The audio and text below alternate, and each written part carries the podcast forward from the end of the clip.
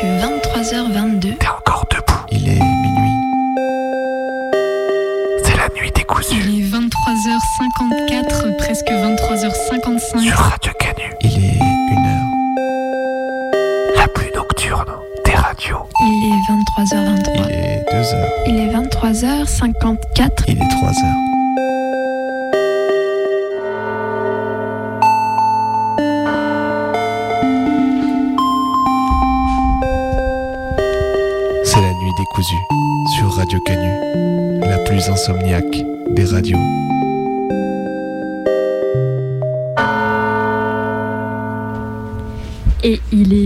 5h22 sur Radio Canu, la plus rebelle, la plus nocturne, bientôt la plus matinale des radios. On est toujours en studio, on lâche rien. Et à la table, ce sont assises Marie, Chimène et Jus qui nous ont préparé des lectures. Alors, je crois qu'on commence, euh, Marie, avec toi. Est-ce que tu veux nous dire un petit mot de présentation ou est-ce qu'on y va? Eh ben oui, je peux dire un petit mot, Colline, merci.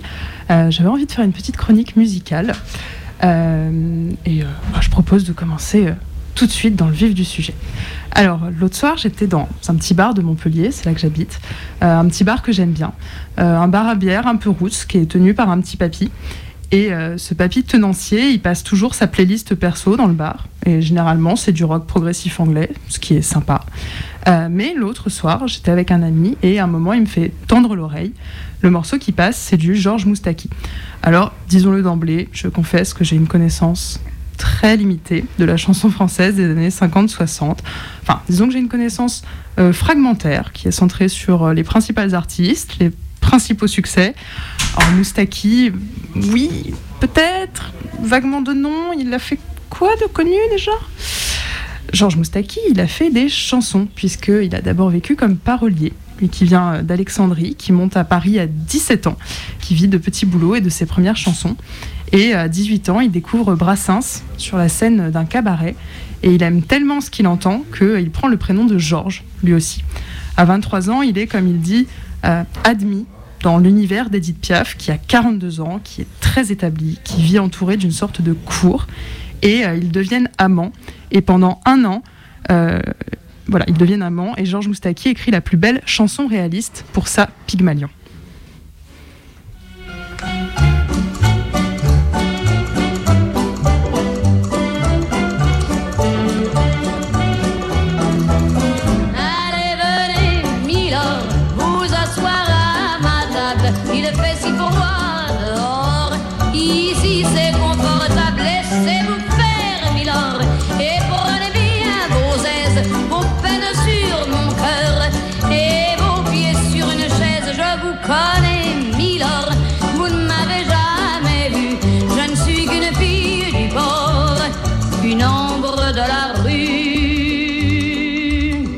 Voilà, une fille du port, une ombre de la rue. Celles et ceux qui me connaissent dans ce studio savent que c'est une thématique qui m'intéresse au plus haut point, mais c'est une autre histoire et je ne vais pas m'éparpiller là-dedans à 5 heures du matin.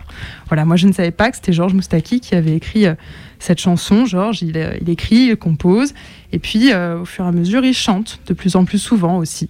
Il est parolier pour Yves Montand, pour Dalida, pour Serge Reggiani, Henri Salvador et encore beaucoup d'autres. Et euh, je crois que ça devait être un homme chaleureux qui euh, savait s'entourer et qui attirait des gens bien. Euh, preuve en est, il est lié par une longue amitié à la subtile, la dame en noir, la magnifique Barbara.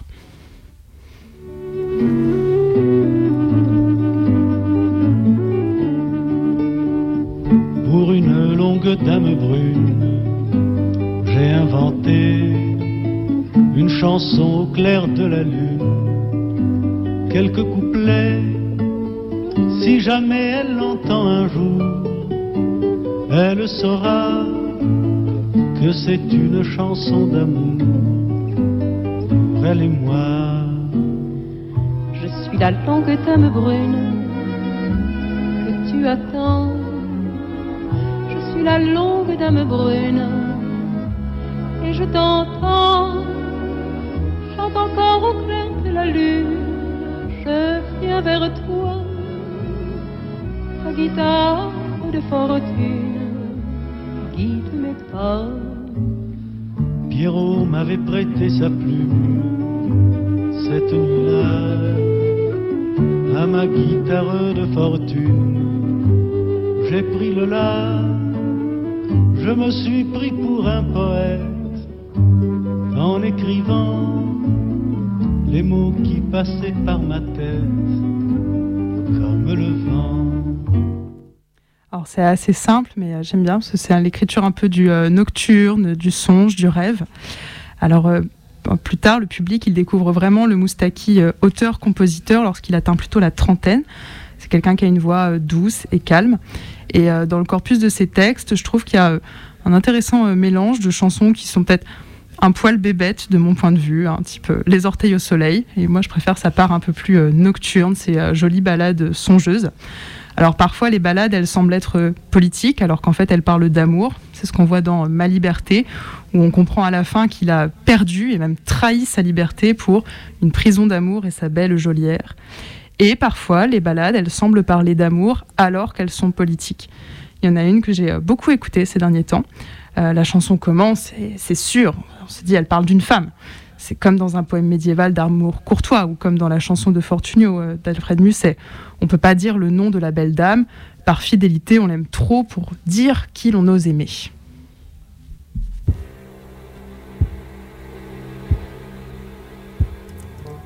Je voudrais sans la nommer vous parler d'elle, comme d'une bien-aimée, d'une infidèle. Une fille bien vivante qui se réveille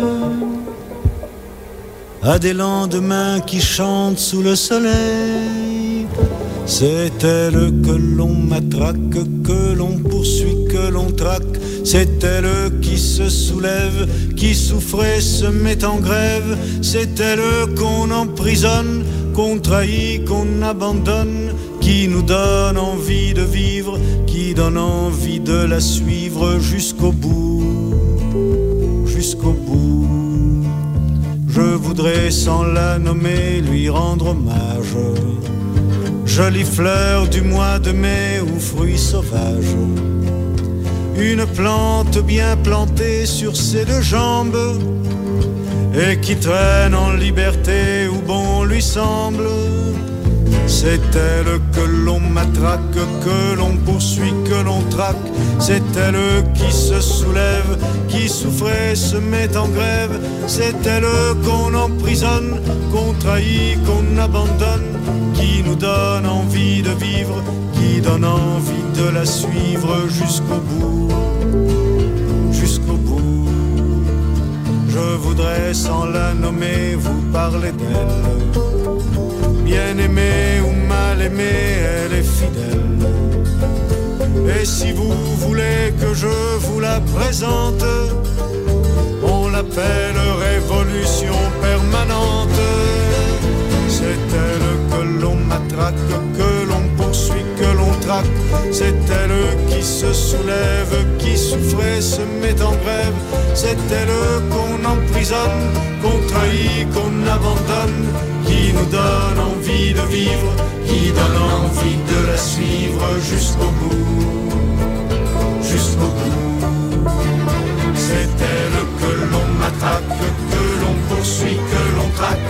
C'est elle qui se soulève, qui souffre et se met en grève. C'est elle qu'on emprisonne, qu'on trahit, qu'on abandonne, qui nous donne envie de vivre, qui donne envie de la suivre jusqu'au bout.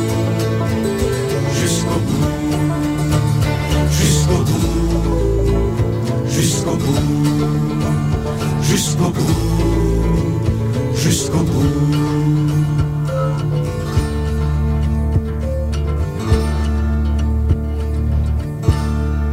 Moi, ce qui me plaît le plus, c'est que euh, le morceau part comme une balade romantique et qu'en fait, il finit par inviter euh, toute une harmonieuse chorale trotskiste.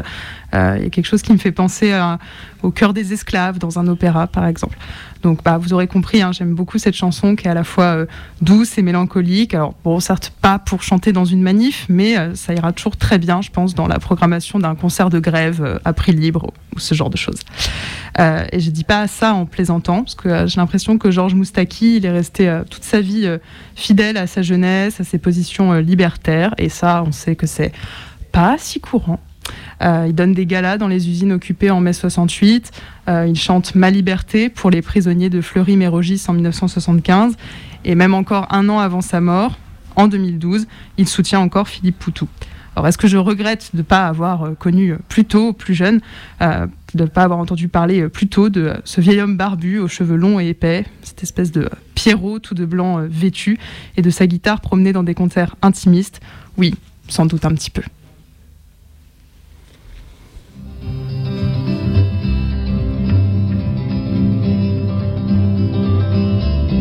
C'était une pensée pour euh, ce qui devait se passer un peu plus tard, pendant que je chantais ma chère liberté. D'autres l'ont enchaîné. Il est trop tard. Certains se sont battus. Moi, je n'ai jamais su Passe, passe le temps, il n'y en a plus pour très longtemps. Pourtant, je vis toujours. Pourtant, je fais l'amour. Il m'arrive même de chanter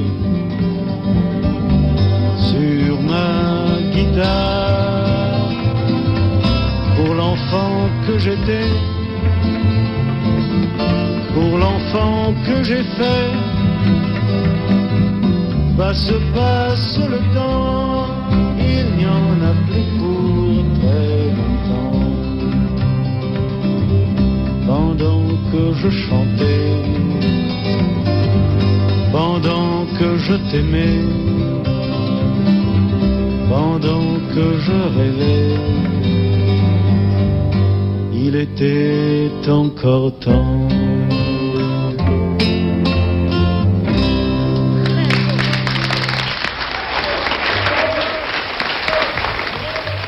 Merci Marie de nous faire euh, réentendre ou entendre peut-être pour la première fois Georges Moustaki. Merci beaucoup.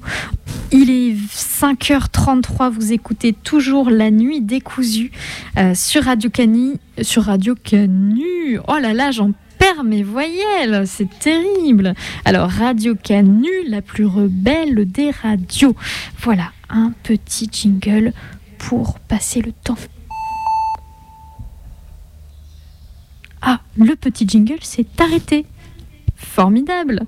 Eh bien, espérons que la musique, elle, ne s'arrête pas.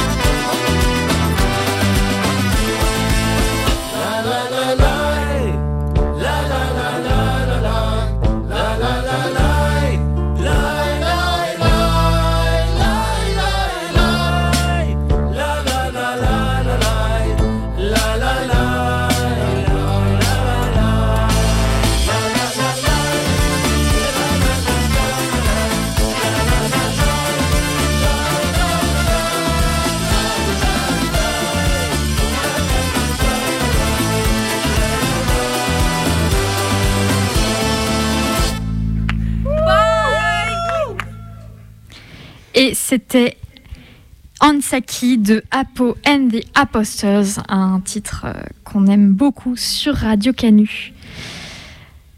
Tout de suite, on continue avec des lectures, lectures croisées que vont nous proposer Jus et Chimène. On commence tout de suite avec Chimène.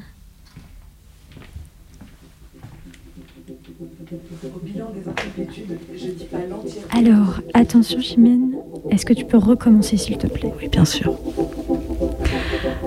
Au bilan des incomplétudes, je dis pas l'entièreté de ce qui dans la vie m'a manqué. Le courage, la patience, l'opiniâtreté, oui. L'assurance, un plein d'essence, un réveil qui sonne, un café qui réveille, un pain au chocolat. Je prends pas de sucre, merci. Même mes défauts me font défaut. Comment qualifier vos qualités? L'urgence. J'ai mis du temps à répondre, on m'écoute déjà plus trop. Et la motivité. C'est un peu différent de la motivation, c'est plus proche de l'émotivité, mais le résultat est le même. Puis le souci du bordel bien fait, le sens du rien. Je cours plutôt bien, mais pas en ligne droite. Et des fois, c'est pas pareil, donc l'imprévisibilité. La visibilité, il y a tant de trucs qui me traversent plutôt que de me contourner. L'habileté, oui. Et l'habile avec ça, c'est tout ce que j'ai à dire. Qu'est-ce que vous faites là? J'ai travaillé de travers. J'ai bu un verre au travail, on a relevé l'anecdote, mais on m'a laissé par terre. J'ai titubé, j'étais plus titulaire. On m'a dit la prochaine fois que je t'y prends, c'était pas des paroles en l'air. Votre travail, vous l'aimiez? Quand je me réveillais, je baillais. La vie m'embrassait, je l'ai jamais trouvé très professionnelle. Je travaillais et d'ordinaire, mais d'ordinaire, je jeûnais jusqu'à ne plus me voir vieillir. Plus jeune, j'avais les nerfs, mais bientôt j'ai plus eu que les os. Je variais, je déraillais, et sans entrer dans les détails et sans énumérer les averses, quand même, ça me travaillait. Je valais rien qui rêve, je tergiversais, mais le vertige m'entaillait. Je ravitaillais toutes les vertèbres, histoire de tenir debout, même à dormir pendu par les entrailles du c'est qui qui te paye. J'avais lu dans un bonbon que la vérité réveille, mais celui qui mensonge. J'ai piqué quelques sommes et choisi mon lit de camp. Soyez concret. J'ai travaillé de travers, on m'a viré. J'ai fait demi-tour, il n'y avait rien d'autre de l'autre côté. J'ai refait demi-tour pour vérifier, il n'y avait rien non plus. On m'avait rayé des listes, les gens s'asseyaient sur mes genoux tellement ils avaient hâte de récupérer ma place au milieu du néant. On veut des noms. J'ai travaillé pour machin, pour truc et pour bidule. Parfois pour machin bidule et parfois truc muche. Ça dépend du contexte économique. Quand ils ont plus d'argent, ils s'en donnent entre eux. J'ai aussi fait 2-3 extras pour Tartampion, des remplacements de fantômes chez Chose, des heures sup chez ta mère, des expertises chez Moins que rien, des stages à la ferme Ta Gueule et une, fois par mois, j'allais voir Va de faire pour les supplier de m'embaucher. Ça a jamais marché. Il paraît que là-bas, on est mieux traité que les cadavres. C'est ce qui se dit qu'il dit. On m'a muté chez les mutants, promu à coups de pied rétrogradé à Vasitrim, pieds-poings liés à Souffre en silence, expatrié à Pertoile Nord, saisi ta chance ou qui fait moche et finalement délocalisé pour de bon à What the fuck. Je parlais pas la langue mais plutôt le cheveu. On m'a proposé la retraite anticipée, j'avais 20 ans. Qu'est-ce qu'on peut faire pour vous J'ai pas vraiment d'exigence. J'ai bien vu que derrière les mains tendues, la plupart du temps, il n'y avait pas de bras. De toute façon, mon salaire à la fin s'écrivait en chiffres romains. Je touchais des X et des V, c'est pas pratique au supermarché. Je me suis serré la ceinture, ça m'a coupé en deux. Ma tête est devenue plate, je pouvais m'insérer dans l'autoradio, j'entendais des chansons de variété, le top 50 moins 10, récession oblige. Je savais même plus mon nom. Faut croire que c'était du con. Alors voilà, si vous entendez parler d'une saloperie, ben n'hésitez pas, c'est pour moi, ça me revient de droit. C'est noté, on vous rappellera.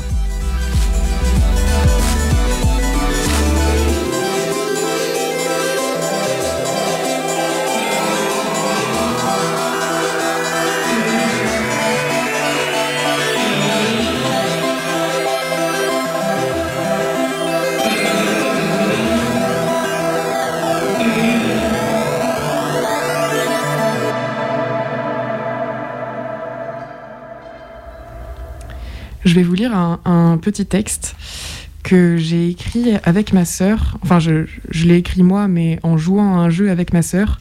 On s'est donné un thème et ensuite on avait une, une bonne quarantaine de minutes pour écrire. Le thème c'était Et il disait c'est beau en les pointant du doigt. Si j'avais encore un index, je le lèverais sans cesse pour te montrer les étrangetés qui captivent mon regard. Ici, dans cette vitrine, une montre à 13 chiffres. Un peu plus loin, mon cher voisin ailé qui traverse la rue, et là-bas, à l'entrée du parc, les jolies feuilles bleues de ce buisson, bizarre qui résonne toujours de mille pépiments, alors qu'aucun oiseau ne s'y pose jamais. Toi, tu regarderais par terre et répondrais que je suis trop curieux, que c'est impoli de pointer les gens du doigt, et pourtant ton regard ne cesserait de faire des incartades vers le corps difforme de mon voisin ailé, vers sa démarche inquiète et saccadée quand il traverse la rue.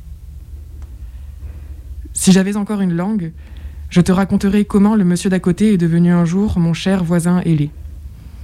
À l'époque où je suis arrivé dans le quartier, ça n'était qu'un voisin banal, un homme avec un corps, deux bras, une petite maison, des fleurs dans son jardin et une tête couverte de cheveux noirs, frisés.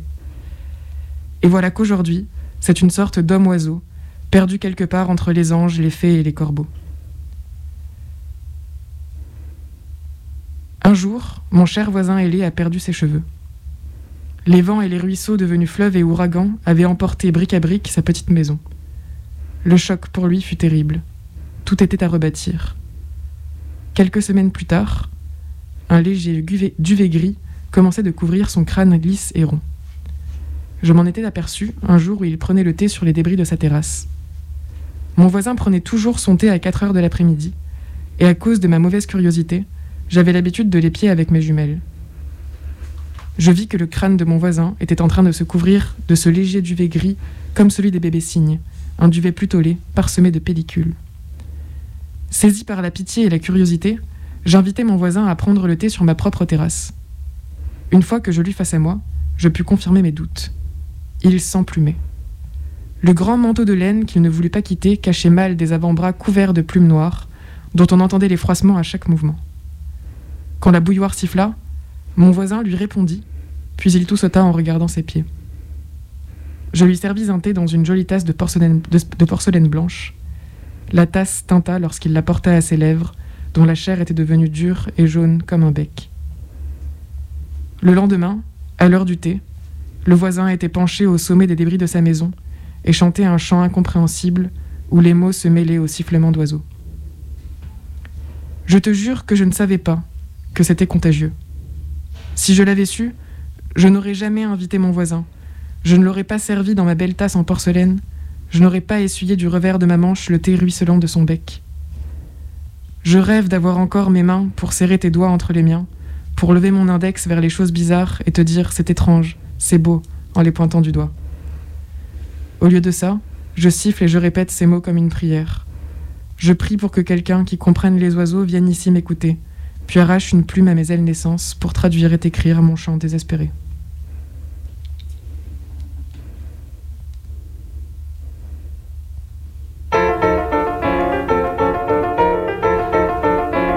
Tu sais, il y a des trucs qui sont injustes, il y a des trucs qui sont justes. Des gens qui tuent d'autres gens pour rien. Il y en a certains pour des histoires, ils se tirent dessus. Des gens qui font n'importe quoi, ils braquent. La police, d'un certain côté, c'est bien, ça sert beaucoup. Quand tu te fais agresser, par exemple, tu portes plainte, la police, elle est là, elle est là pour t'aider. La police de la ville, la police du 9-3. Ça, c'est juste. Quelquefois, la police a tort. Elle agresse elle-même des gens dehors pour rien. J'étais avec mes parents dans un mariage au bas d'un immeuble dans ma cité. La police est passée, elle nous a provoqués, elle nous a traités. Bande de sales noires. Oui, en voiture, la police est passée. Elle nous a dit les sales noires. Elle est passée et elle nous a traités par les vitres de la voiture, sales noires. Nous, on ne savait pas que c'était la police. C'est la police, la BAC. Mais elle s'habille comme nous. Elle s'habille comme nous, mais elle a des armes dans son pantalon. Ça, c'est pas juste. La police, c'est bien pour les gens qui font n'importe quoi. Il y en a dans ma cité, pour rien, ils se tapent dessus. La BAC va partout, dans toutes les cités. Elle attrape. Elle a attrapé mon frère. Tu sais, ils ont attrapé mon frère. Il était sur écoute. Elle a été maligne. Il parlait, elle enregistrait. La police a fait une perquisition chez nous. Elle a cassé la porte, elle a attrapé mon frère. Ça, c'est pas juste. Oui, le matin, la police est venue chez nous avec des outils. Notre porte est tellement blindée qu'elle n'a pas réussi la première fois à la casser. Elle a mis un petit coup d'outil dedans, la porte a explosé, elle a pointé ses armes. Descendez Mon petit frère, une fracture au pied, ne pouvait pas descendre. Elle a été très polie, elle l'a aidé à descendre. Ça, c'est juste. La police a aidé gentiment mon petit frère. Avant, elle a menotté ma belle-mère dans la salle de bain. Mon père qui rentrait, elle l'a menotté avec ma belle-mère. Ça, c'est pas juste. Ce jour-là, oui, elle est injuste avec mon père. Dans l'entresol du bâtiment H, 6 heures du matin, mes frères et sœurs dorment. C'est la police Ouvrez, c'est la police Attention Il y a plusieurs polices, il y a plusieurs policiers. Des policiers pour les trafics de drogue, des policiers pour le terrorisme, des policiers avec des chiens renifleurs. La vraie police, la police nationale, elle, attache avec de vraies menottes. Les autres posent des menottes en plastique sur les mains. Ils ont mis ça sur les mains de mon frère et de ma belle-mère et de mon père. Ils ont demandé Tout le monde à genoux à genoux, tout le monde, oui, à genoux, à genoux dans le salon, à genoux dans la salle de bain, à genoux dans le couloir, à genoux dans la chambre des parents, oui, à genoux dans la chambre des enfants, à genoux dans la cuisine, à genoux dans le hall d'entrée, oui, à genoux dans le débarras, tais-toi, à genoux dans la cave, à genoux dans les toilettes, à genoux dans les escaliers, tais-toi, à genoux dans l'ascenseur, à genoux dans le vide ordure, tout le monde à genoux, à genoux dans le placard, à genoux, à genoux, à genoux sur le balcon, tais-toi, oui, le monde à genoux, oui, oui, tais-toi, à genoux, oui, tais-toi, tais-toi, oui, oui, tais-toi, oui, tais-toi, tais-toi, oui, oui, le monde entier à genoux. Tu sais, ils ont demandé à genoux. Ma sœur est asthmatique, elle a presque fait une crise. La police n'a pas été trop agressive. Elle a dit en riant Alors, vous ne dites pas au revoir à votre frère? Parce que vous ne le reverrez jamais plus. Et comme par hasard, mon frère, il est parti en garde à vue. Mes sœurs sont sorties casser les rétroviseurs de la police. Mon père hurlait d'arrêter. Elles ont couru chez les autres de la cité. Elles les ont prévenues que la police allait débarquer, qu'il fallait casser les puces. Cassez vos puces, cassez vos puces Chez nous, ils n'ont rien cassé. Ils ont déchiré un peu. Ça, c'est juste et pas juste. Il doit sortir parce qu'ils n'ont aucune preuve contre lui, parce qu'il n'a aucune fiche de recherche sur lui. Nous, on voudrait bien planter contre la police, mais on peut pas. Tu sais, mon frère n'est pas un casseur. Mon frère n'est pas un casseur. Il a des idées, il est déterminé, il s'organise.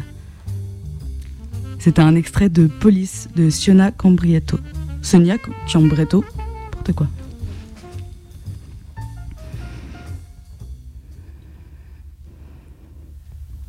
Mon Dieu, aide-moi à résoudre un terrible problème. Tu sais déjà que j'ai causé un grand malheur, car de tout là-haut tu m'as vu. Ma culpabilité est infinie et je ne sais comment racheter mon âme aux démons de l'enfer. Je jure ne pas avoir prémédité de tuer ce petit être. Je te demande mille fois pardon d'avoir ôté de ce monde une vie qu'il t'appartenait de reprendre quand tu le déciderais. Car, ô mon Dieu tout-puissant et bien-aimé, jamais je n'ai souhaité faire le mal. Je voulais simplement retrouver ma mère pour moi tout seul, mais jamais ni mon corps ni mon âme n'ont souhaité la mort d'un autre.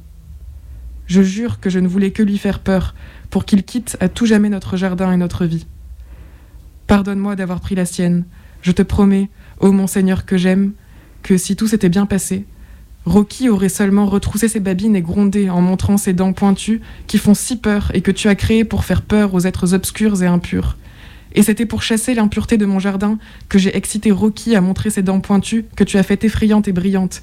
Car j'avais tout fait, mon Dieu, pour respecter les plans de ta création et personne n'aurait dû mourir si Rocky n'avait pas été pris d'impulsion. Car oui, c'est bien cela qui lui est arrivé, puisque Rocky est un bon chien qui respecte son maître, comme son maître, c'est-à-dire moi, respecte ta grandeur divine. Et un démon infernal a terrifié Rocky. Voilà pourquoi il a été saisi d'enragement. Pardonne-le donc, mon Dieu, comme je l'ai pardonné car Rocky devait m'aider à rétablir l'équilibre de mon jardin, de ma maison et de ma famille. L'étranger faisait trop de bruit le matin et il salissait tous les jours la terrasse. Tu as vu, ô mon Dieu, comme maman a travaillé chaque jour à rendre la terrasse propre et pure à nouveau. Tous les matins, elle sortait et prenait la brosse en plastique jaune que tu as créée pour nettoyer les choses devenues infectes. Et quand elle avait terminé, maman ne voulait plus jouer avec moi ou se promener avec Rocky, car elle était trop fatiguée d'avoir lavé notre terrasse, d'avoir frotté pour que disparaissent les fientes impures. Et pourtant, ô mon Dieu, ce n'est pas à l'étranger qu'elle en voulait pour sa fatigue. Comme tu le sais, car je te l'ai déjà dit dans les prières que je t'ai faites pour que le pigeon parte et que tu n'as pas écouté, maman dit qu'elle est fatiguée parce que je me lève trop tôt le matin et que les craquements des escaliers quand je descends prendre mon petit déjeuner la réveillent. Et pourtant, ô mon Dieu, si je me lève tôt, ce n'est qu'à cause du pigeon qui roucoule trop fort à ma fenêtre dès que tu fais lever la lumière du matin sur le monde. Voilà pourquoi j'ai commis le terrible crime pour lequel je te supplie maintenant de me pardonner et de me laver de toute culpabilité.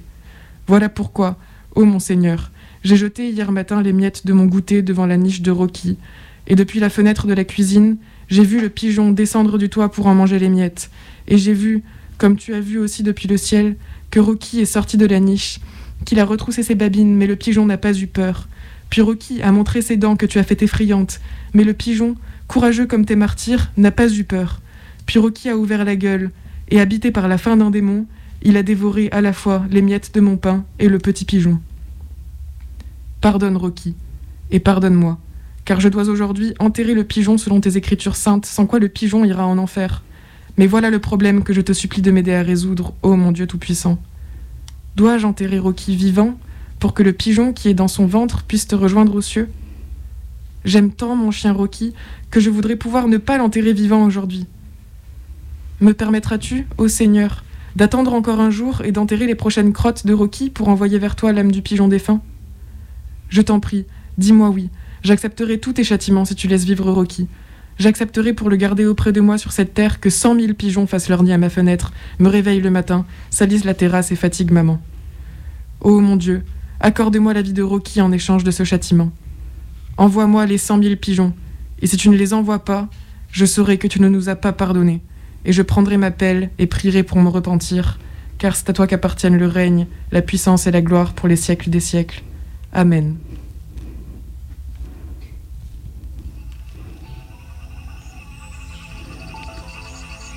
Aller la rivière, enfoncer la cuisse, cacher les seins, tremper la tête, avaler la tasse, couler la rivière, ricocher le caillou, onduler l'eau, voler la libellule, sauter l'araignée, gorger le moustique, mâcher le nuage, masser le soleil, rattraper la mémoire, caler le souvenir, tirer les cheveux, attaquer la peau, abandonner le regard, céder les mains, déguiser le sourire, exiler la nuit, pleurer le matin, partir la rivière, fuir le pardon, haïr la peur, mourir la honte. Des mois comme du feu entre les mains, à murmurer sans sommeil la fin des nuits, pour aux premières heures du jour faire flamber les torches. L'année enfle si bien qu'elle en devient tragique et lourde. Quand elle s'achève, c'est tant de choses qui touchent à leur fin. Elle s'arrête avec les clés d'étranglement et le fourgon qui enferme durant de longues heures dans l'odeur solide et colossale de la misère. Au milieu des voleurs et des fraudes, avec le prolétariat de la cocaïne et du chichon, la lucidité ricoche sur les murs. On nous entasse par trois mètres carrés d'histoire, celle de ces enfants qu'il ne reverra qu'en sortant de prison dans trop d'années, celles toutes muettes qui se sont grattées un blaze dans le marbre, et lui, qui ne se rappelle plus s'il a eu le temps ou non de broyer sous sa semelle sa puce avant la chaleur des coups et le froid des menottes. Enfin, nous partageons une commune certitude. L'unique coup de fil que le paternel recevra nous concernant viendra de la part du commissariat. Attrapé bien après le coucher du jour, je ne dors pas. Parce que la nuit n'existe pas sans soleil, parce qu'il n'y a pas la place, parce que les blessures de mon dos contre la pierre, parce que le néon du couloir, parce que la porte métallique et son verrou cachot qu'ils ouvrent à chaque instant pour faire sortir un nouveau et rentrer un ancien. Et parce que ce bruit affreux, les hurlements de toute ma peau qui me crache, qui m'insulte, qui est plus sale que jamais, les vacarmes de la peau, la traîtresse. Le visage entre toutes mes mains, les larmes retiennent à peine la résignation. De chaque côté de la vitre, dans la matraque et dans la cage, dans le regard de l'OPJ et dans vos mots, la menace. il n'y a rien à faire à part trouver son coin, son trou, entre le dos des cuisses dangereuses d'un gars et le mur, pleurer de savoir, parce que ne t'en fais pas, on trouvera le jour et l'heure pour venir te crever, sale pédé. À même la feuille, quatre traits dessinés, un carré, se nomme case. La case est à cocher et n'existe que par deux. À même l'immeuble, quatre murs dressés, une pièce, se nomme cellule. La cellule est en béton. Comme les tombes, l'une comme l'autre sont dites concédées à perpétuité. Bon, voyez-vous, moi j'aime bien, hein. C'est pas la question, ça. Vos cases, tout ça, mais bon, voilà, nous, on a un métier très compliqué et sans doute vous ne réalisez pas, ma petite dame, à quel point notre métier est si compliqué. Et par-dessus le marché, la machine à café est là encore en panne. Ce n'est certainement pas monsieur le préfet qui viendra nous la réparer. Donc nous, nous devons ranger et ranger vite. Alors avec vos cases, on est un peu emmerdés parce que deux que font un et un, c'est déjà beaucoup et nous, comment dire, on n'a pas vraiment le temps pour vos conneries. À la demande des fonctionnaires de police, on a tracé nos peaux de honte, de peur et de rire gras. À main levée depuis des lustres, plus ou moins pacifiés, les corps qui s'acheminent dans leurs cases respectives, dominants et soumises, mais leur contenu dans le fond importe peu. Ce qui importe, c'est que nous soyons identifiables. Alors ce qui me sépare de mes sœurs, ce ne sont pas nos corps, ce sont les siècles. La frontière est construite par des murs en béton et le béton crie ⁇ Ton corps ne t'appartient pas ⁇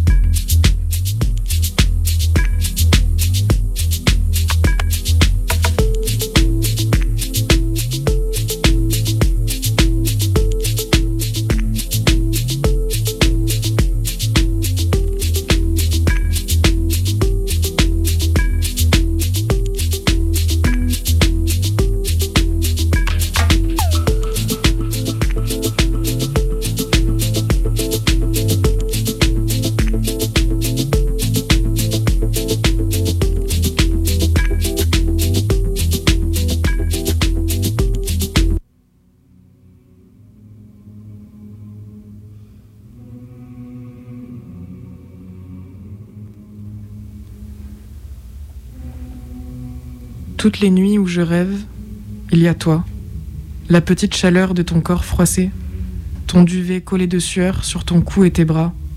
Il fait chaud et tu as pleuré. Derrière moi, une falaise de sable se tient immobile, suspendue au milieu de son effondrement. La mer grise s'agite à mes pieds. Le flux te pousse vers mes bras, le reflux te reprend. Tu pleures dans le va-et-vient des vagues, et leur bouche bordée de bave blanche me parle de toi. Elle me parle espagnol, néerlandais, français. Ces trois langues, je les connais bien. Je comprends que les vagues disent que tu ne m'en veux pas. Les rares nuits où la mer est calme, les vagues ondulent doucement, elles te poussent vers moi mais ne te reprennent pas, et je peux te garder dans mes bras plus longtemps. Cette nuit-là, je te serre très fort contre mon ventre.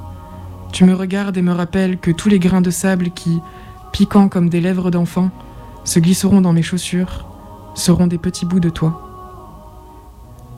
Avant que je ne doive te poser à nouveau dans les, dans les plis de la mer, tu me chantes en hébreu les comptines que ton père t'aurait peut-être apprises, et tu ris fort parce que je ne les comprends pas.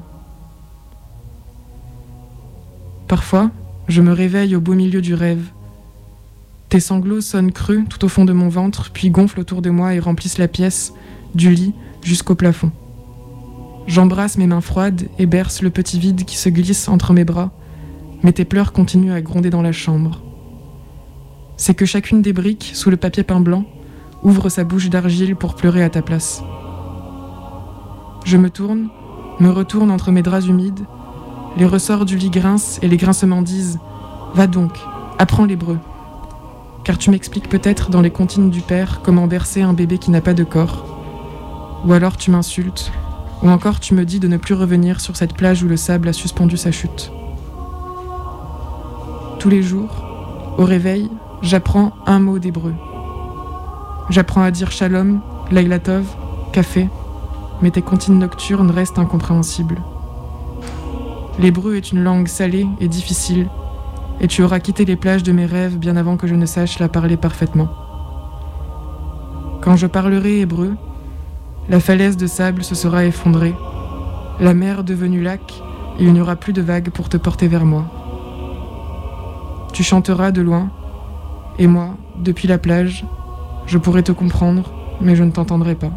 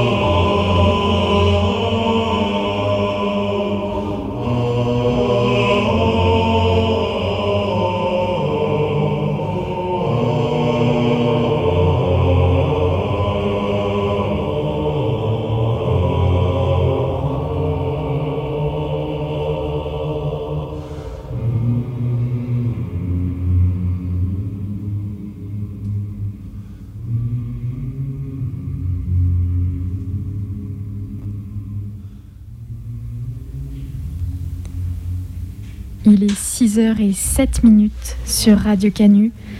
Ça y est, le jour se lève à la fenêtre. Nous voyons derrière les barreaux le mur de pierre blanche qui s'érige. La nuit se termine doucement et on vient d'écouter euh, des textes, des mots très beaux que vous nous avez offerts, Jus et Chimène. Merci pour ça. Est-ce que vous voulez euh, bien revenir un peu sur euh, ce qu'on a entendu? Qu'est-ce que c'était que ces textes? Euh, moi, j'ai lu trois extraits de trois livres différents. Euh, le premier texte était un poème d'Antoine Mouton de son recueil euh, Poser problème. Voilà, un poète superbe qui a écrit notamment un recueil, enfin un livre qui s'appelle Les Chevals morts et qui est pour moi un des plus beaux livres de poésie, en tout cas à ma connaissance. Donc je vous invite fortement à le lire. Euh, ensuite, c'était un extrait de Sonia Chiambretto, Police, euh, qui est une autrice euh, de théâtre et de poésie, qui, qui en fait fait souvent des, pièces qui sont très documentaires, enfin qui sont plutôt un collage entre poèmes, documentaires, témoignages, documents d'archives, etc. Donc là, l'extrait que j'ai lu, c'est un témoignage d'une jeune fille qui s'appelle Bintou, qu'elle a retranscrit euh, après l'avoir écouté parler euh, euh, sur, dans, ce, dans ce recueil qui est du coup vraiment un collège sur la police, un peu à toutes les époques. Et en dernier, c'était deux poèmes de Luz Volkmann, qui est une jeune poétesse féministe, trans et militante très active. Un recueil qui s'appelle Aller la rivière. Et voilà, ça parle, ça parle des, humiliés, des exclus, de celles dont on ne parle pas beaucoup. Et, euh, et c'est des poèmes qui donnent, qui sont très très intéressants, qui ont vraiment un fond euh, à creuser et qui, euh, qui donnent un peu d'espoir aussi sur les représentations qu'on peut avoir dans, dans le milieu littéraire. Voilà pour moi. Merci beaucoup. Et toi, eu Et ben, de mon côté, c'est trois textes que j'ai écrits dans les, derniers mois, les mois qui sont passés. Et euh, les deux premiers sont issus de jeux. Donc le premier, comme je le disais, c'était un, jeu que je fais régulièrement avec ma sœur où on se donne un thème et puis euh, un certain temps pour écrire. Donc euh, le premier, c'était sur le thème et il disait c'est beau en les pointant du doigt. Et le second, c'était un, autre jeu, cette fois sur le thème enterrer un pigeon. Et, et puis le troisième texte, euh, c'est- c'était pas dans un cadre ludique, c'était euh, vraiment dans un, un cadre de travail d'écriture. Et voilà, et ça s'appelle Lailatov, qui veut dire bonne nuit en hébreu. Merci beaucoup. Merci euh, de nous partager tes textes. Jules. Tu sais qu'on en est friand et friande à Minute Décousu. Merci à toi. Sur euh, ces beaux textes et mots que vous nous avez offerts, je vous propose de passer à une toute autre ambiance, l'ambiance euh, d'une d'une petite ville du Doubs chère à mon cœur, euh, Besançon. Besançon et sa fac occupée, re- rebaptisée Mejvande la Rouge, alias la MJC révolutionnaire. On en apprend plus dans ce petit doc que je vous ai concocté. Au tout début, il y a eu la volonté de mobiliser la fac qui s'est faite au travers euh, de syndicats. Chose qui, à Besançon, c'était pas trop faite. Enfin, le- les occupations et les mouvements euh, universitaires euh, que moi j'ai connus, on va dire, depuis 2016, elles étaient soutenues par les syndicats, mais beaucoup organisées euh, de manière autonome en assemblée générale et où euh, l'assemblée générale avait, euh, un, pouvoir absolu sur ce qui allait être décidé et fait. Et c'était pas quelque chose qui était géré par les syndicats. Il y avait des gens qui étaient très autonomes et non, encartés qui, faisaient les choses. Et au début, il y a eu un peu un conflit qui, qui est monté parce que ben il y a eu le retour de tout un tas de personnes, enfin moi compris, euh, qui n'étaient euh, pas encartées dans des syndicats, qui sont arrivés avec la volonté de, de se mobiliser et euh, qui n'ont pas, pas accepté du tout le fait que les syndicats prennent autant de présence dans l'occupation de la fac. Ça a posé pas mal de problèmes au début. petit à petit, la place des syndicats dans les assemblées générales, elle a baissé et, et le mouvement a, a pris de l'ampleur. Et c'est à ce moment-là que pour, pour réunir un peu euh, les gens euh, sans euh, qu'il y ait un nom de syndicat qui émerge, il y a le collectif, on va, appeler ça un collectif, parce que je pense que c'est ce que ça va devenir à terme, Bezac en lutte qui, a émergé. Bezac en lutte aujourd'hui c'est une page Instagram qui fait de la communication sur, sur la lutte à Besançon, beaucoup du point de vue universitaire parce que ben, c'est des personnes qui sont liées au mouvement universitaire qui, euh, qui tiennent euh, la page, on va dire. Et que c'est le nom qui a été repris euh, de manière générale pour, pour revendiquer tout un tas de choses.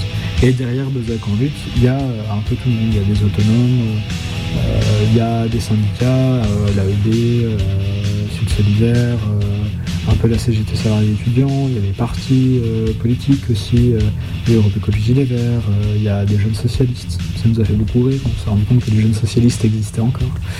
Euh, Il y a la France Insoumise aussi, enfin, il y a des, gens qui viennent d'un peu près tous les horizons, mais qui sont tous, on va dire, plutôt jeunes au fur et à mesure, les, les profs un peu plus âgés qui, euh, étaient dans le mouvement au début euh, ont laissé la place, on va dire.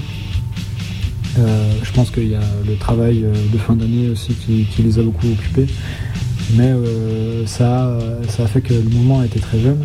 Et même s'il y a l'influence des partis, l'influence des syndicats, c'est quand même un, collectif qui, se réunit beaucoup autour d'idées qui sont libertaires. On va pas dire anarchistes parce que ça a froissé plusieurs personnes euh, du mouvement, mais on, voit souvent agiter en assemblée générale le drapeau rouge et noir et euh, c'est pas euh, la France insoumise qui agiterait délibérément un, drapeau rouge et noir, c'est pas forcément l'AEB euh, non plus qui le ferait de manière systématique. Bon, solidaire c'est autre chose, la CGT peut-être, mais c'est pas sûr non plus. Et pourtant c'est tout à fait toléré dans le cadre de Bezac en lutte. Ça a une capacité à fédérer au-delà euh, au-delà des syndicats. Et du coup, euh, Bezac en lutte, cette page qui fait de l'information, elle a permis d'une certaine façon de coordonner l'occupation à la fac. C'est là qu'il y avait la communication sur euh, ben, les comptes rendus d'Assemblée Générale, c'est là qu'il y avait les appels à l'Assemblée Générale, euh, c'est là qu'il y avait les, programmes, les cours alternatifs qui étaient publiés quand il y avait la fac qui était occupée. Ça a vraiment servi de plateforme euh, pour diffuser ce qui était décidé pendant les assemblées générales euh, à l'université.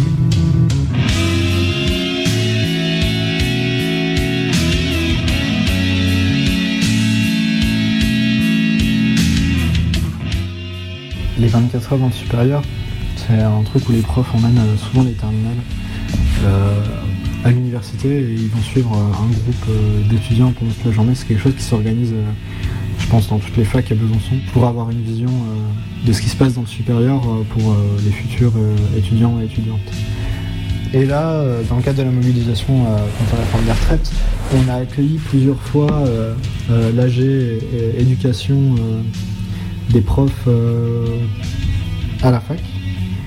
Et à un moment donné, de la part des profs, hein, surtout, euh, l'idée de faire venir euh, des étudiants et des étudiantes dans la fac pendant qu'elle est occupée a émergé.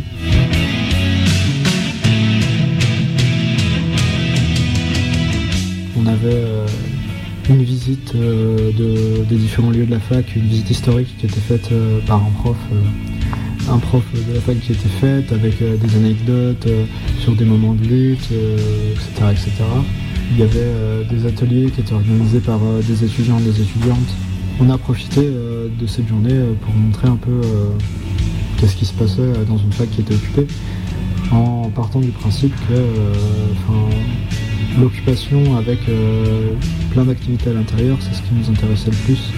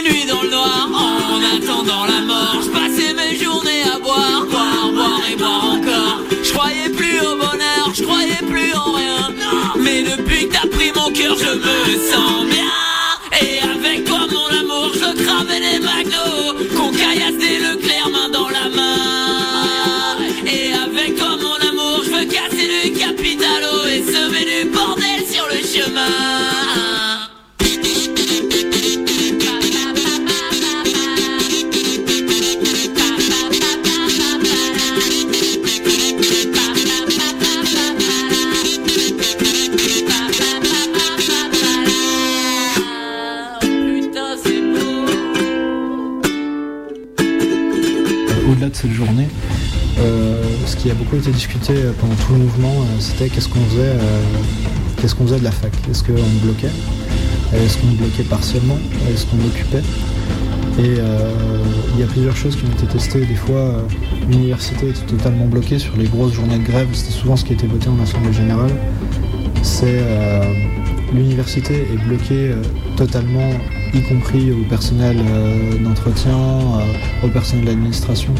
Comme ça, les, personnes sont renvoyées chez elles, pas parce qu'elles sont en grève, mais parce qu'elles sont euh, euh, dans l'incapacité d'aller au travail. Et ça leur permettait, sans avoir de perte de salaire, d'aller travailler. C'est ce qu'on a fait euh, quasiment sur toutes les grosses journées de grève et ça permettait ben, aux personnes précaires de ne pas perdre une journée de salaire et quand même aller manifester. On faisait attention à chaque fois à ne pas bloquer le resto pour permettre aux étudiants et aux étudiantes d'aller manger. On a essayé de faire des restos gratuits, mais la présidence de l'université, enfin du CRUS plutôt, avait demandé aux gens d'arrêter le service. Mais euh, en dehors des grosses journées de mobilisation euh, où euh, ben, bloquer l'u- l'université, ça permettait à, ceux et à celles qui voulaient pas avoir de perte de salaire d'aller quand même manifester. Il y a la question qui s'est posée est-ce qu'on continue de bloquer ou pas? Est-ce qu'on fait un barrage filtrant parce qu'on approchait des périodes d'examen et qu'il y avait une nécessité d'aller à la BU Où est-ce qu'on occupait? Et il y a eu plusieurs choses qui ont été essayées.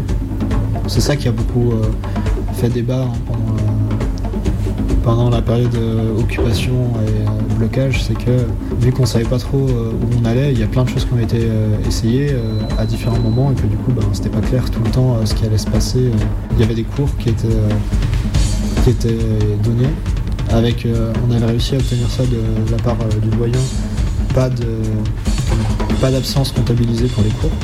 Et en même temps que les cours se tenaient, il y avait tout un tas de cours alternatifs et d'ateliers. Était à l'université certes, mais l'idée c'est pas euh, de faire des cours euh, magistraux comme il y a l'habitude de- d'avoir euh, à la fac, mais des ateliers et pas des ateliers qui avaient vocation à, toujours apporter de la connaissance. Des fois c'était juste des activités manuelles. Et du coup, c'est dans ce sens-là que moi je considérais que c'était vraiment de l'éducation populaire. C'était des fois des profs, des fois des étudiants, des étudiantes qui venaient animer un tas d'activités, euh, que ce soit des activités qui apportaient de la connaissance avec les cours alternatifs ou que ce soit euh, juste de la création de, de banderoles, euh, de la peinture. il y a eu des ateliers de coiffure, il y a eu des ateliers de maquillage, il y a eu tout un tas de choses qui fait qu'à un moment donné, l'Est républicain même dit qu'on avait transformé l'université en, MJC, mais, enfin, nous on était d'accord avec ça, enfin, oui, nous sommes hein.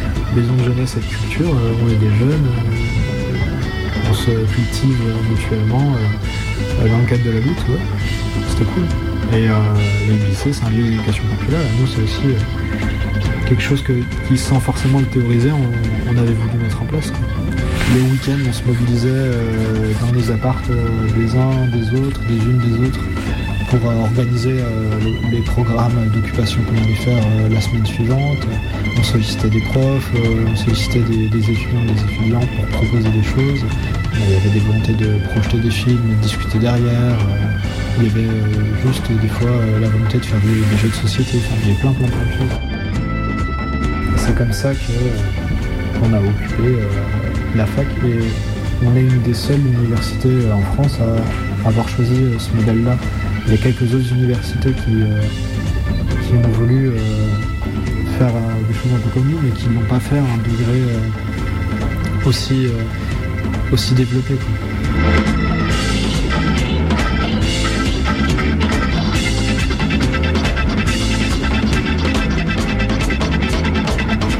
À un moment donné, il y a eu l'idée de faire venir la, coordination nationale étudiante, la CNE, qui réunissait des étudiants de toutes les universités de France mobilisés à Besançon.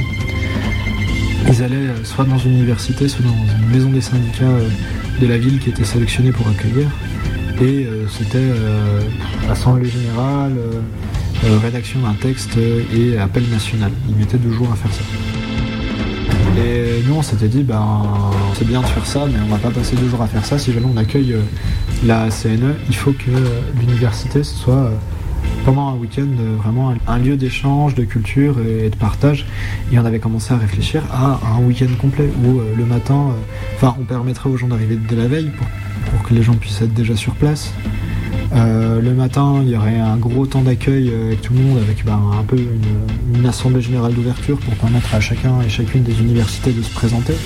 Et après, faire tout un tas d'ateliers, avec bah, un atelier qui s'occuperait de la rédaction d'un appel, mais un autre atelier euh, qui serait euh, sur euh, le partage, le, partage d'informations, de comment on se mobilise dans telle fac, dans telle fac, dans telle fac, un autre sur les manifestations, un autre sur la répression policière, un autre. enfin, essayer de faire un, maximum de partage d'expérience, faire un concert ou en tout cas une activité culturelle à un moment donné, ça me semblait important parce que c'est quelque chose qui n'était pas fait dans les autres universités.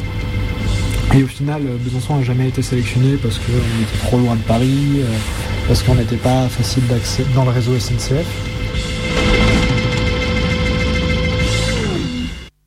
Et c'est une idée qui avait déjà émergé euh, un peu euh, avant le Covid. Il y avait eu, euh, à l'époque, on se battait déjà pour la retraite. On avait une semaine complète de cours alternatifs qui avait été réfléchi avec des enseignants et des enseignants-chercheurs, des profs, du euh, des étudiants, des étudiantes et des personnes extérieures à l'université. On avait mis en place une bibliothèque euh, participative au- aussi. Ça, on l'a pas fait euh, pendant la mobilisation de cette année. Mais c'est quelque chose qui a toujours un peu existé à Besançon, cette volonté de ne pas juste occuper, de pas juste bloquer, mais de, construire quelque chose à l'intérieur. Et on s'est dit, bah, on, occupe l'espace, du coup, bah, on va la créer nous-mêmes, cette nouvelle université. Euh, de l'université populaire comme il y a pu y avoir à Vincennes en 1968. Non, c'était pas ça l'idée. C'est vraiment, on a construit euh, à partir de, ce que nous, euh, on avait. Il n'y avait pas l'idée de, faire des cursus et tout. voilà. Une vraie MJC. D'ailleurs, on a une banderole avec écrit la MJC révolutionnaire. non, la MJC républicaine de Méjean. Parce que s'était fait attaquer par euh, Éric Alauzet, euh, encore une fois. Éric Alauzet, le- un, un député euh, Renaissance, plus La République En Marche, un ancien d'Europe Écologie Les Verts, du PS, il a retourné sa chemise euh, incalculable deux fois, qui avait, qui avait dit qu'il menaçait d'envoyer la police sur l'université euh, malgré l'avis du doyen euh, parce qu'on avait mis euh, un drapeau rouge et noir à la place euh, du drapeau français. Il n'y avait pas le drapeau français qui était en berne à cette époque-là parce que parce qu'ils le mettent pas tout le temps, mais on avait mis un drapeau rouge et noir à l'emplacement du drapeau français. Et ça l'avait beaucoup énervé.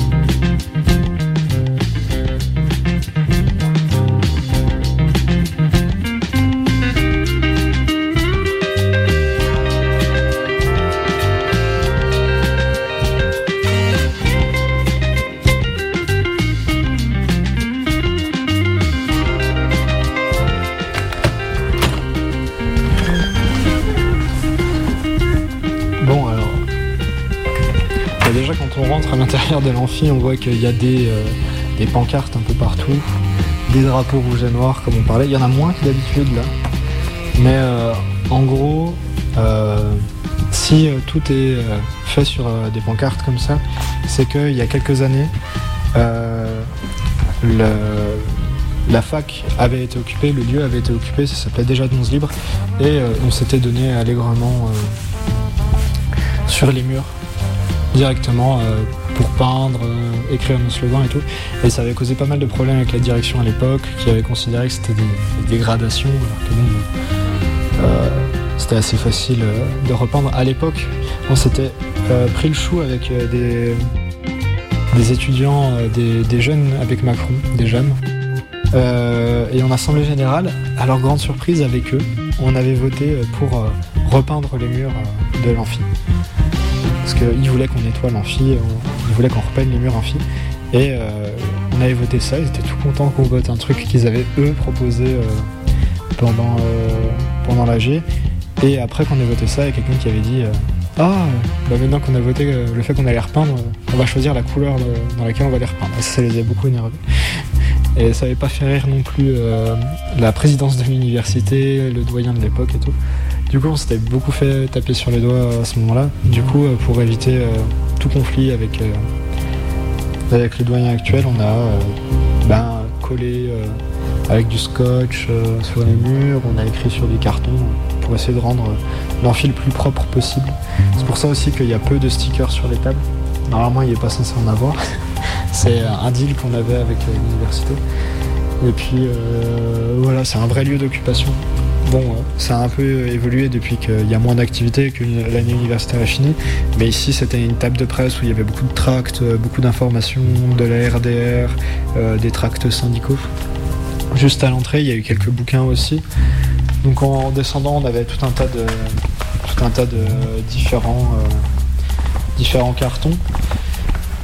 Et euh, aussi avant sur euh, tous les murs en hauteur, vu que c'est l'endroit où on faisait les assemblées générales, il y avait des gros cartons avec les différents signes qu'on a le droit d'utiliser en AG, qui étaient vraiment visibles de, toutes les personnes qui, étaient présentes. Et à chaque début d'assemblée générale, à la tribune, on expliquait chacun des signes et comme ça les gens pouvaient les, reproduire, enfin voilà, pour éviter qu'il y ait des applaudissements qui durent trop longtemps, euh, pour marquer une contradiction euh, sans forcément euh, couper la parole aux gens, etc., etc. Il y avait tout un tas de signes. Et après, eh ben, sur la tribune, en dehors des temps d'assemblée générale, ben, euh, c'est le bordel. Il y a tout un tas de choses qui se font. euh. Il y a un piano euh, qui a beaucoup servi. ben, pour occuper les journées. Il y a un coin avec du café. Il y a des matelas pour faire la sieste parce qu'il y a quelquefois des personnes qui ont dormi ici. La table là, elle est plus ou moins propre parce qu'on l'a nettoyée euh, suite à la journée qu'on a fait lundi pour euh, Clément Méric. Mais d'habitude, il y a toujours un bordel monstre dessus parce que il y a des morceaux d'atelier euh, un peu partout. C'est ici qu'on se retrouvait pour écrire le journal aussi. Du coup, ben, des fois, il y avait des articles écrits à moitié sur des failles volantes un peu partout. Et puis, puis tout le matos, en fait, on était ici. là, il y a moins de choses, mais à une époque, euh, il y avait beaucoup de musique qui était faite dans cet amphi aussi, des gens qui répétaient, etc. etc. Et, euh, et du coup, il y avait des instruments partout. Et c'était vraiment un espace euh, qui était fait pour être occupé tout le temps. Tout le temps, tout le temps, il y avait du monde qui passait. C'était un point de rencontre quand il faisait trop froid à l'extérieur. Les gens venaient chercher directement l'information ici. Il y avait régulièrement de la musique, des fois des vidéos qui passaient. et on mettait à l'époque toutes les informations les plus importantes sur le tableau. Aujourd'hui, c'est devenu euh, un peu euh, ben, euh, un, lieu de tag, je sais pas. Non, c'est pas un lieu de tag, mais il y a un peu tout et n'importe quoi. Il y a quelques infos encore qui, demeurent pour le mois de juin. Puis en vrai, c'est beau. C'est, pas du rouge et du noir partout comme certains pourraient s'y attendre. Il y a de la couleur. Il y a de la vie un peu partout. Il y a des banderoles.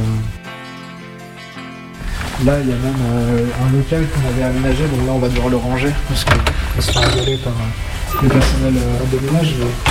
Le local ici, euh, on l'a rangé euh, à l'époque où il y avait beaucoup de beaucoup d'activités.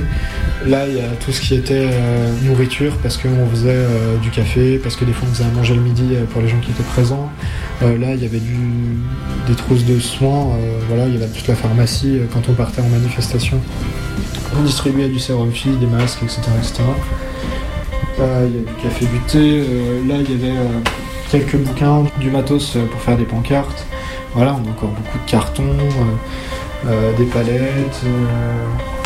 là, il y a plein de plein d'outils pour faire du graphe. Puis voilà, hein, des banderoles qu'on a faites, etc. Enfin, C'était vraiment un lieu de vie avec des commissions qui, se réunissaient et qui organisaient tout un tas choses. Et euh, tout un tas euh, d'assemblées générales. Tout à l'heure, je disais euh, au tout début, les assemblées générales étaient très noyautées par, par les syndicats. Et du coup, ça avait été un peu bizarre et compliqué pour, pour les autonomes de trouver leur place. On s'est retrouvé à faire des, des assemblées générales ici où il y avait une vingtaine de personnes grand maximum. Et au fur et à mesure des occupations et de la tournure que ça a pris l'activité à la fac, il y a eu de plus en plus de personnes. Et il me semble que le maximum qu'on ait fait ici, c'est 600 personnes à l'intérieur de l'amphi. C'était, euh, c'est la première fois que dans un mouvement social à l'université, euh, je voyais pas le nombre de personnes en assemblée générale qui baissait, mais qui augmentait de jour en jour, à tel point que euh, une fois, on a dû décider de, délocaliser l'assemblée générale dans un autre endroit de la fac, parce qu'il n'y avait pas assez de place ici à l'intérieur euh, de l'amphithéâtre pour accueillir tout le monde. Quand on était 600, l'intégralité des sièges était occupée et il y avait des personnes assises jusqu'en bas de l'amphithéâtre euh, sur les marches qui descendaient. Euh, C'était infâme, il faisait une chaleur pas possible, euh, les AG duraient euh, des plombes parce que ben, y avait beaucoup plus de personnes, donc beaucoup plus de prises de parole. Mais ça faisait chaud au cœur de voir autant de gens parce que quand euh, on votait les occupations, euh, les votes étaient des fois serrés, euh, des fois euh, pas serrés du tout, mais toujours en faveur euh, de, de, de l'activité militante à l'université. Et ça permettait de rassurer aussi toutes les personnes néo, euh, néo-militantes euh, à l'université, euh, les personnes qui, à l'approche des examens, avaient peur de réaction des profs, parce que ben il y avait dans, dans les AG pas seulement des profs, il y avait des, des- des salariés qui venaient de l'extérieur de l'université, il y avait des enseignants et des enseignantes chercheurs, des chargés de TD, il y avait des représentants de l'administration qui venaient pour avoir les informations et aussi pour donner certaines informations. Voilà, ça rassurait. Quand nous on disait, euh, vous inquiétez pas, le doyen euh, a banalisé les cours, vous serez pas pénalisé si vous avez des absences, ça avait toujours moins d'effet que si c'était euh, le représentant RH de l'université qui arrivait et qui disait oui, c'est vrai, ils ont raison, on a discuté avec le doyen et le doyen banalise les cours. C'était bien et j'avais l'impression que les gens étaient contents d'arriver ici parce que il y avait plein de choses autour d'eux et que ça faisait plaisir de, voir tout ça et de voir que la fac c'était pas juste un endroit mort qui était bloqué mais que c'était un endroit qui était vivant euh, où il se passait des choses quoi. Et il y a euh, quelques jours, il y avait encore euh, plein d'activités à l'intérieur, que ce soit du théâtre, des projections de films, etc. etc. J'ai vraiment l'impression que cette année, même les primo-militants qui sont arrivés à l'université cette année et qui ont, qui ont découvert un peu la fac, ils ont trouvé quelque chose d'important euh, dans la mobilisation, des fois même plus important que ce qui, ce qu'ils vivaient euh, en cours, et ça leur a donné envie de, faire des choses. Que ce soit euh, en s'engageant dans des syndicats, que ce soit en s'engageant pour des associations à l'intérieur de l'université. Par exemple, il y a, il y a eu quelques conflits au début parce que l'association de redistribution alimentaire et, et autres, parce qu'ils font pas que de l'alimentaire des Josettes, étaient un peu en conflit avec nous. euh, parce qu'ils avaient l'impression qu'on allait bloquer leur euh, distribution et tout, et au final, euh, on leur a donné des espaces d'expression, ils se sont fait connaître à la fac auprès des précaires, parce que de toute façon, les gens qui venaient militer, la plupart étaient précaires. Du coup, il y a des personnes qui ont rejoint les Josettes pendant le mouvement. On a pu les aider à avoir des espaces de, de, de distribution et aussi à faire de la com sur la distribution. Il y a plein de militants et de militantes qui disent Ah, J'ai l'impression c'était euh, il y a des années qu'on a commencé, alors qu'en fait, ça fait trois mois. Les gens ont l'impression d'avoir vécu en, quelques mois euh, beaucoup, beaucoup, beaucoup de choses et d'avoir appris tout un tas de trucs que. euh, que euh, elles apprennent pas quand elles sont en amphithéâtre, en cours magistraux ou en télé. Quoi. Même si petit à petit, il va falloir remballer euh, les pancartes et, laisser l'été se passer. Voilà quoi. Ça a été un endroit vivant et ça sera sûrement un endroit vivant pour les prochaines mobilisations aussi.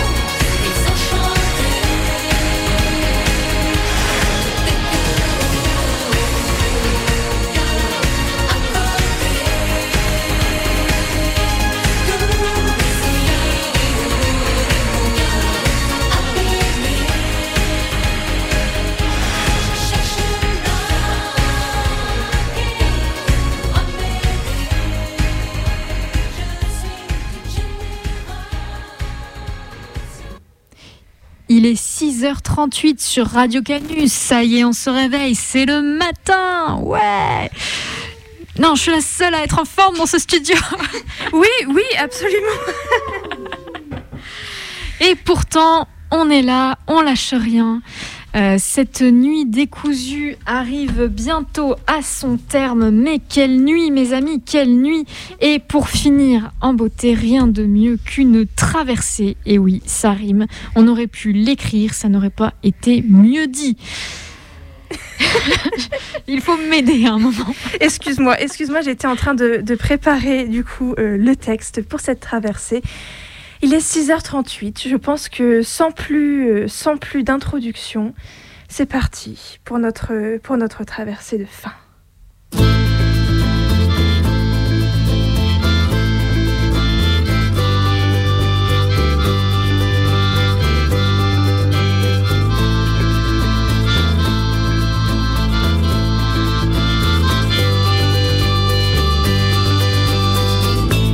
Temps passe si lentement et je me sens si fatigué.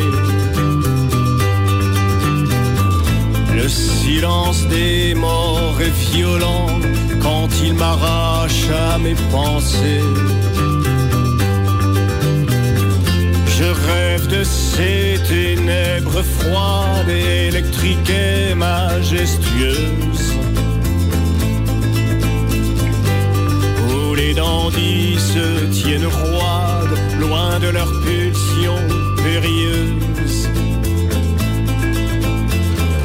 Je rêve tellement d'avoir été que je vais finir par tomber dans cette foire aux âmes Ça y est, le jour s'est levé, la nuit s'est enfuie et les lampadaires de la ville se sont éteints. La nuit s'est enfuie, ne me laissant que le sommeil, le café tiède et les débris que la soirée de la veille. L'air a un goût de réveil, ma salive a une odeur de sommeil. La nuit s'est enfuie avec le rêve, elle a dansé avec moi, s'est enroulée autour de mes épaules, m'a bercé de voix, de regards, de sons et m'a rempli de chaleur. Elle a chassé pendant un temps toutes les pensées à tenir à l'écart.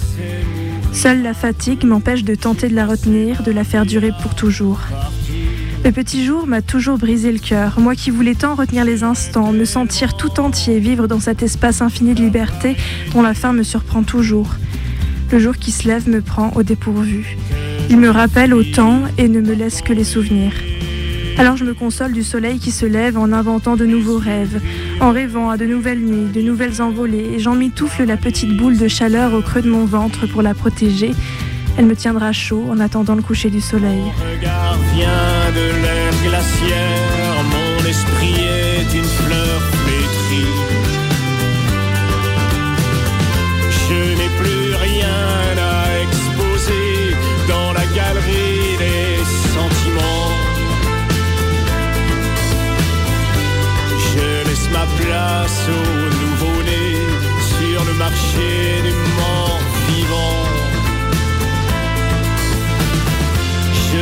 tellement d'avoir été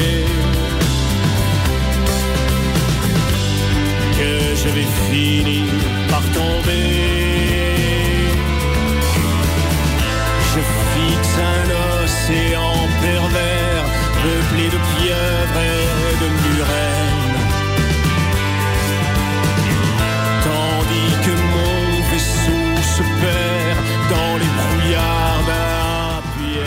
Je voudrais vivre dans un monde où le soleil ne se lève jamais, où le petit jour ne serait pas annonciateur du soleil, où l'obscurité saurait tout le temps me tenir compagnie.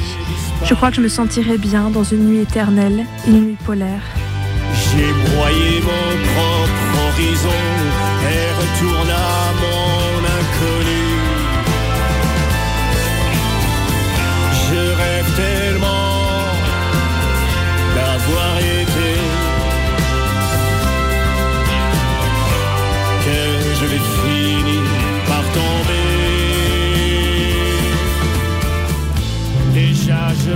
ces images, il n'est pas 2 heures du matin, mais de l'après-midi. À Ivalo, à 250 km au nord du cercle polaire, il fait nuit non-stop depuis le 4 décembre. C'est la nuit polaire. Ce n'est pas sombre comme un noir déprimant. Regardez les arbres, ils sont beaux. Et c'est que la demi-lune. Avec la pleine lune, on arrive presque à lire. Quand il y a de la neige, c'est très bien. Ça reflète la lune. Sinon, c'est trop sombre. Et tout de même, chaque jour autour de midi, une lueur pendant quelques minutes. Le temps d'une aube qui se transforme aussitôt en crépuscule, sans que jamais le soleil ne dépasse la ligne d'horizon. Et vous savez, vous appréciez le soleil d'autant plus que vous avez connu l'obscurité. Alors quand on reverra le soleil, on se dira Waouh tomber.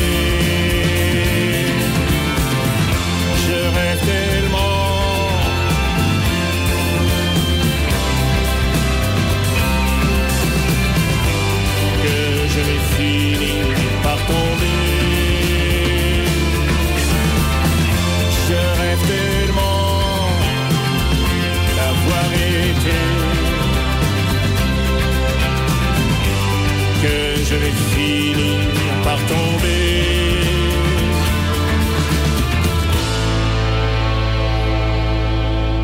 C'est la fin, le tout dernier matin, le tout dernier jasmin.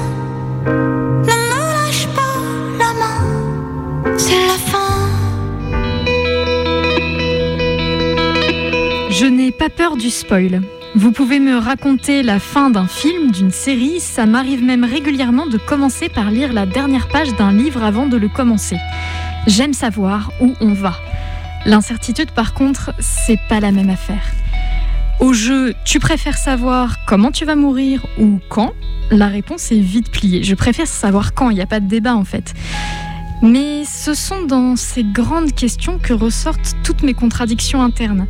Car je savais que je lirais ce texte pour finir la nuit décousue par exemple, mais je n'avais aucune idée qu'il serait cette heure-ci, qu'il serait 6h45, puisqu'on a décidé d'occuper l'antenne le temps qu'on aurait des choses à y faire entendre. Je peux adorer une œuvre qui n'a pas de fin et défendre l'idée que c'est au public de se forger sa propre idée, qu'on nous laisse ainsi libre et que les personnages continuent de vivre, tout en étant pétri de mélancolie à l'avance, en pensant aux événements qui sont encore à venir et qui, je le sais, auront une fin. Les vacances, les retrouvailles amicales, une fête. Enfant, je pleurais lorsque venait l'heure de partir, ou pire, quand mes amis partaient une fois la soirée finie. Et aujourd'hui, je suis presque d'avis de disparaître sans dire au revoir, ou se dire au revoir d'avance pour éviter le déchirement, les longueurs, les redites. Peut-être qu'on pourrait simplement abolir la fin, rebooter le logiciel temporel pour éradiquer cette erreur conceptuelle. Il n'y aurait plus que des choses en cours.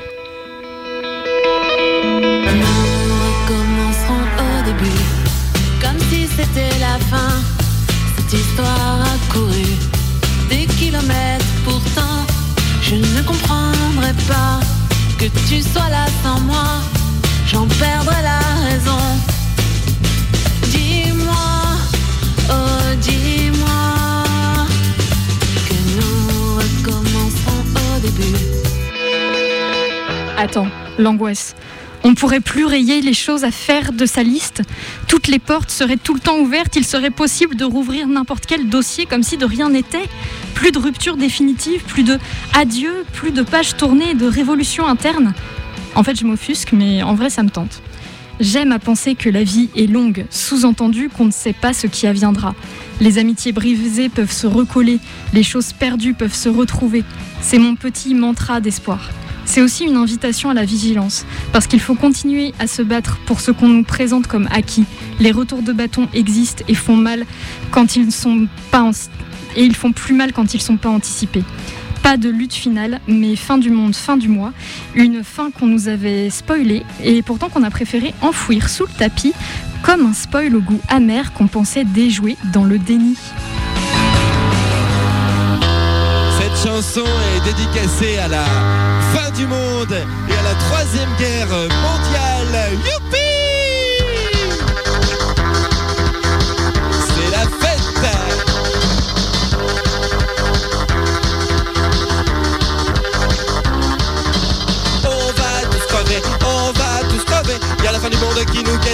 On fait la fête. On va tous crever, on va tous crever. La fin du monde nous attend et nous on fait la fête tout le temps. Ouais.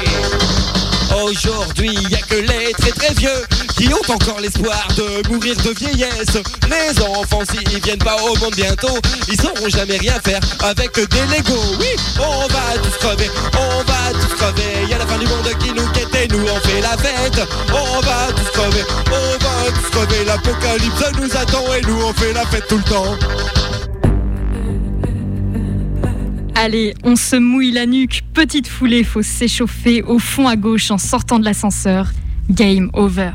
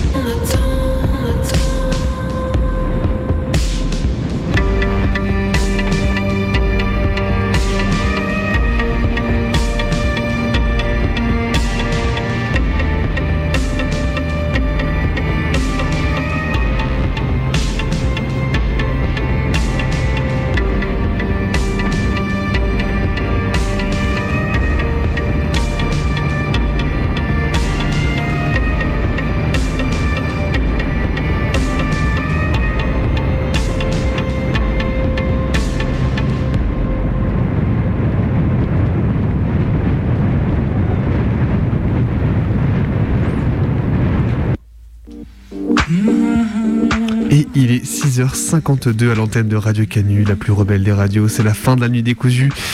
Et ben, du coup, bah, merci à la participation de Jus, Chimène, Matt, Marie, Victor, Zoé, Martin, Victor, Bubu, Catrice, Cosmine, Arthur, Eva et Pablo pour cette nuit de folie.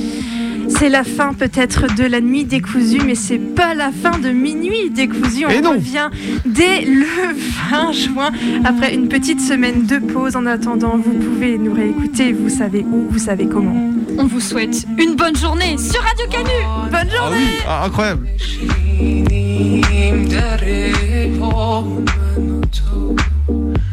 بدون نقش و